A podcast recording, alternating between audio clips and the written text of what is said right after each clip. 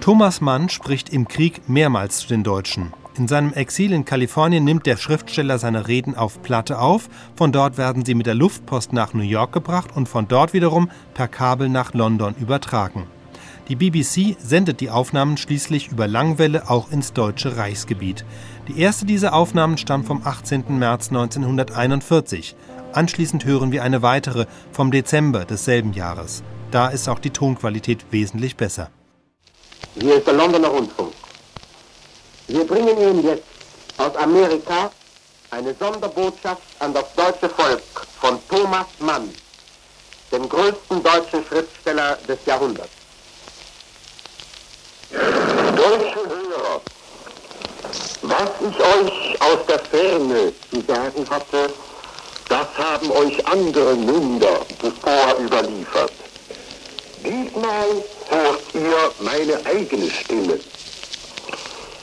Es ist die Stimme eines Freundes, eine deutsche Stimme, die Stimme eines Deutschlands, das der Welt ein anderes Gesicht zeigte und wieder zeigen wird als die scheußliche Medusenmaske, die der Hitlerismus ihm aufgeprägt hat.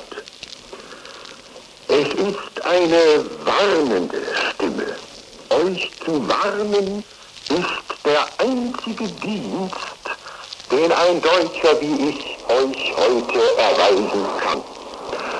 Und ich erfülle diese ernste und tief gefühlte Pflicht, obgleich ich weiß, dass keine Warnung an euch ergehen kann, die euch nicht längst vertraut, nicht längst in eurem eigenen, im Grunde nicht zu betrügenden Wissen und Gewissen lebendig wäre.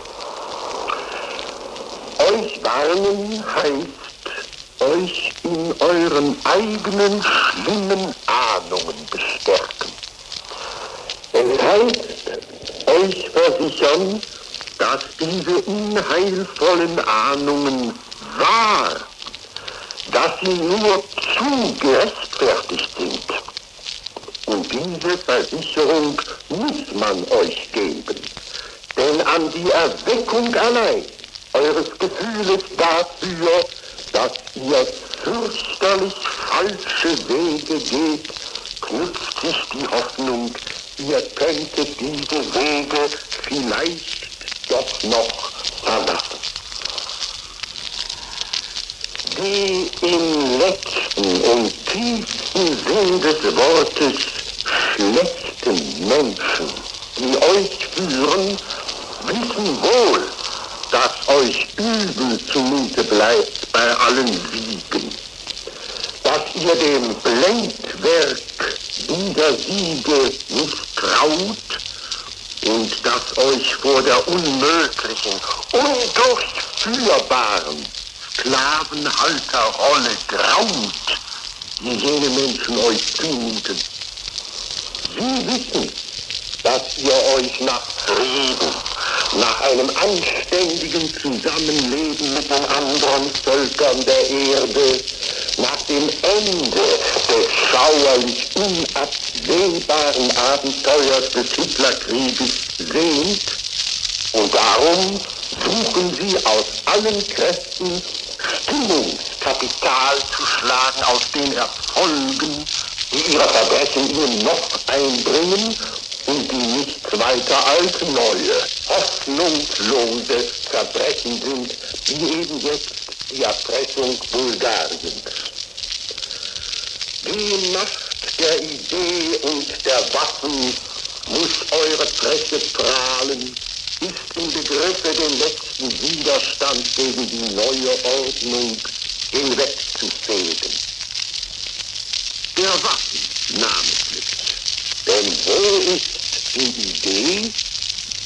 Die Idee ist Gewalt und Widerkraft.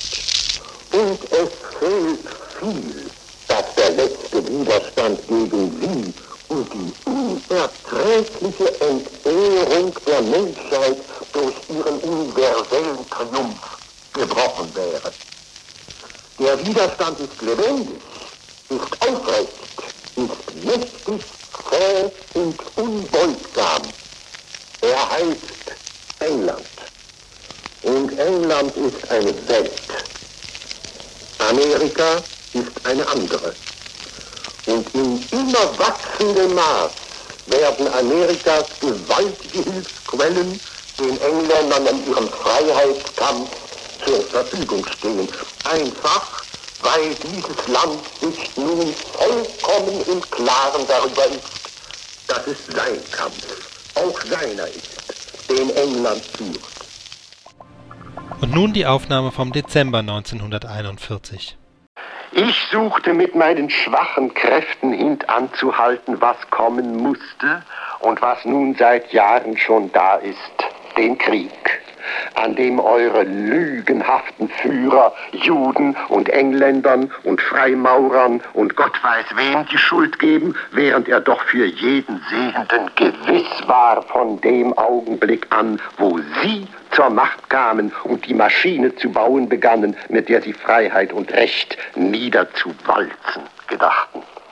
Und was für ein Krieg ist es, in dessen Fesseln ihr euch windet, ein unabsehbares, verwüstendes, hoffnungsloses Abenteuer, ein Sumpf von Blut und Verbrechen, in den Deutschland zu versinken droht.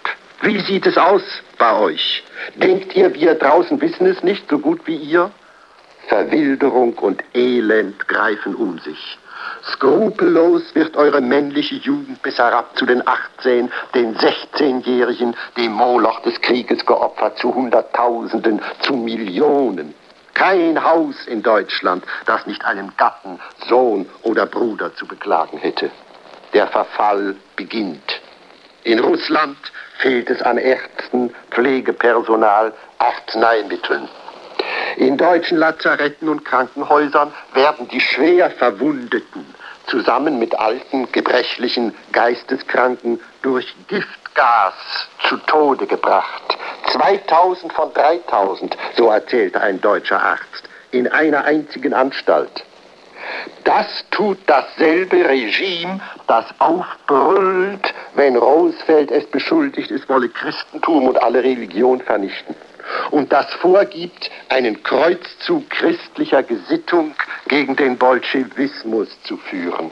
Den Bolschewismus, von dem es selbst nur eine unvergleichlich gemeinere Abart ist. Das christliche Gegenstück zu den Massenvergasungen sind die Begattungstage, wo beurlaubte Soldaten mit BDM-Mädchen zu tierischer Stundenehe zusammenkommandiert werden, um Staatsbastarde für den nächsten Krieg zu zeugen. Kann ein Volk, eine Jugend tiefer sinken? Gräuel und Lästerung der Menschlichkeit, wohin ihr seht. Einst sammelte ein Herder liebevoll die Volkslieder der Nationen. Das war Deutschland in seiner Güte und Größe. Heute weiß es nichts als Völker- und Massenmord, blödsinnige Vernichtung. 300.000 Serben sind nicht etwa im Kriege, sondern nach dem Kriege mit diesem Land von euch Deutschen auf den Befehl der verruchten Lumpen, die euch regieren, umgebracht worden. Das Unaussprechliche, das in Russland, das mit den Polen und Juden geschehen ist und geschieht, wisst ihr, wollt es aber lieber nicht wissen, aus berechtigtem Grauen vor dem ebenfalls Unaussprechlichen, dem ins Riesenhafte heranwachsenden Hass, der eines Tages, wenn eure Volks- und Maschinenkraft erlahmt, über euren Köpfen zusammenschlagen muss. Ja, Grauen vor diesem Tag ist am Platz. Und eure Führer nutzen es aus. Sie die euch zu all diesen Schandtaten verführt haben, sagen euch, nun habt ihr sie begangen, nun seid ihr unauflöslich an uns gekettet, nun müsst ihr durchhalten bis aufs Letzte, sonst kommt die Hölle über euch. Die Hölle Deutsche kam über euch, als diese Führer über euch kamen. Zur Hölle mit ihnen und all ihren Spießgesellen, dann kann euch immer noch Rettung, kann euch Freiheit und Friede werden.